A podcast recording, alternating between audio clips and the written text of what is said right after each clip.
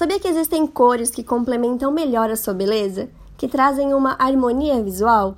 Falei mais sobre isso no último episódio. Quem se interessar, vale voltar aqui, porque essa conversa de hoje é uma continuação.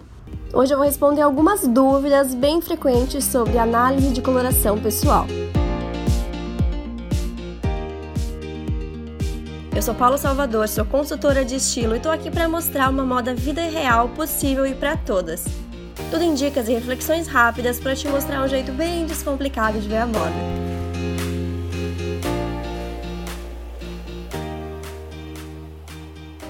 Essa análise é feita presencialmente, porque as diferenças são visíveis, mas ao mesmo tempo muito sutis. Até mesmo quando a gente tenta tirar foto durante a análise, várias vezes não fica visível o que a gente está ali vendo pessoalmente. Fora que hoje as próprias câmeras balanceiam o branco, a luz e tudo mais, e é por esse mesmo motivo que eu, Paula, não faço análise à distância com base em foto. Eu só atendo presencialmente porque eu confio no resultado e eu sei que não tem erro. Afinal de contas, a cartela da pessoa é a cartela da vida, né? Não dá para ter dúvida. Aliás, essa é outra coisa que perguntam muito. Se a cartela de cores de cada pessoa pode mudar com o tempo. Mas não, se bronzear, se envelhecer, a cartela não muda. Agora deve ter muita gente pensando aí: qual será a minha cartela? Será que eu consigo descobrir? Certeza mesmo só com um profissional, e eu acho que a principal dificuldade de as pessoas visualizarem quais são as melhores cores para elas é separar o gosto pessoal do que de fato traz uma harmonia. Isso é o mais difícil. E eu tive uma cliente que chegou ansiosíssima para fazer a análise e disse que já tinha ido numa loja sem maquiagem e começou a colocar os tons coloridos de algumas blusas na frente do rosto. Ela não conseguiu chegar numa cartela, claro, mas tiveram alguns efeitos que ela mesma conseguiu ver no espelho. Algumas cores ficavam melhores, outras não. Nem todo mundo vai conseguir ter esse olhar, mas eu arrisco dizer que batom é um bom indicativo. Imagina, batom tá muito próximo do rosto e quando a gente coloca um batom que não fica bom, a gente sabe na hora, né? Sem nem entender o porquê, mas sabe. A minha cartela leva o nome de outono suave, isso significa que as melhores cores para mim são as mais apagadas. O que eu mais tenho que evitar são as cores vibrantes. E tá aí o porquê de eu nunca ter conseguido usar batom vermelho, batom pink. Eu até já fiz uma demonstração no meu Instagram com o filtro da Kylie nos stories, aquele que coloca batom. E lá mesmo deu super pra ver. Quem ficar na curiosidade tá no meu Instagram, underline Paulo Salvador, no destaque chamado Coloração. E o mais legal é que quem assistiu super conseguiu ver a diferença dos batons que ficavam bom e dos que não ficavam. Falando de um modo bem geral, quem é outono fica melhor em tons quentes, mais marronzinhos, tudo mate, sem brilho. Quem é primavera fica bem com cores quentes também, mas tudo mais aberto, vibrante. São tons mais claros, nada muito escuro.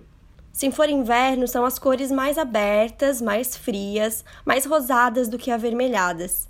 Já o verão são cores frias com um subtom rosa, mas mais apagadinhas, nada vibrante nem escuro demais.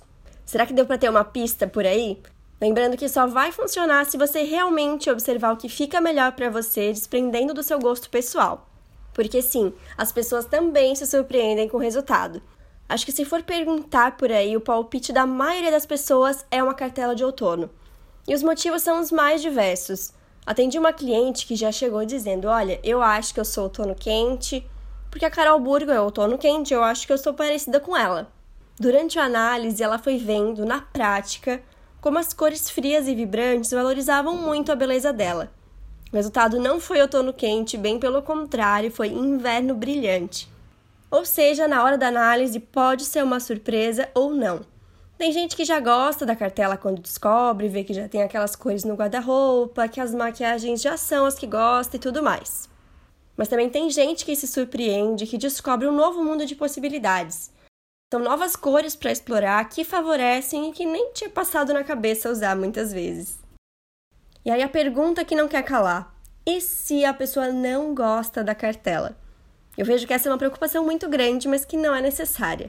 A cartela de cores é uma informação para a gente usar como e quando bem entender. Eu até já expliquei que essa análise busca harmonia. Só que ninguém é obrigado a buscar e gostar dessa harmonia, entende? A pessoa pode sim querer ir pelo caminho contrário, vamos supor, ser toda clarinha, uma cartela mais apagadinha, clara, mas gostar de um preto, querer causar mesmo. ou sentir que ama cor, ter uma personalidade que segura muito mais cor do que aquela cartela um pouco mais apagada. Ou não, o resultado foi uma cartela bem vibrante, a pessoa é mais discreta, não gosta muito de tanta cor, que aí ela pode deixar de lado na roupa e quem sabe usar mais para guiar os tons de maquiagem, as mudanças no cabelo. E se cada uma dessas escolhas fora da cartela tiver a ver com essa pessoa, vai ficar legal, não tem erro, né? Porque o mais importante é isso, a gente se vestir da gente mesmo e se sentir bem. Dizer que a gente tem que seguir a cartela à risca é que nem dizer que na hora de se vestir a gente tem que alongar, parecer mais magra, sabe? A gente não pode sair de uma caixinha para entrar em outra.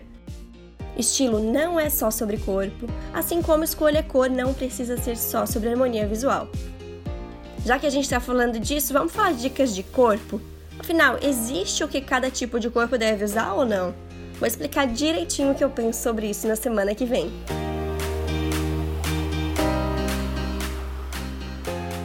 Dicas, sugestões, dúvidas e feedbacks são super bem-vindos. Então temos um contato aberto pelo Instagram, underline Paula Salvador, e pelo e-mail oi@paulasalvador.com.br.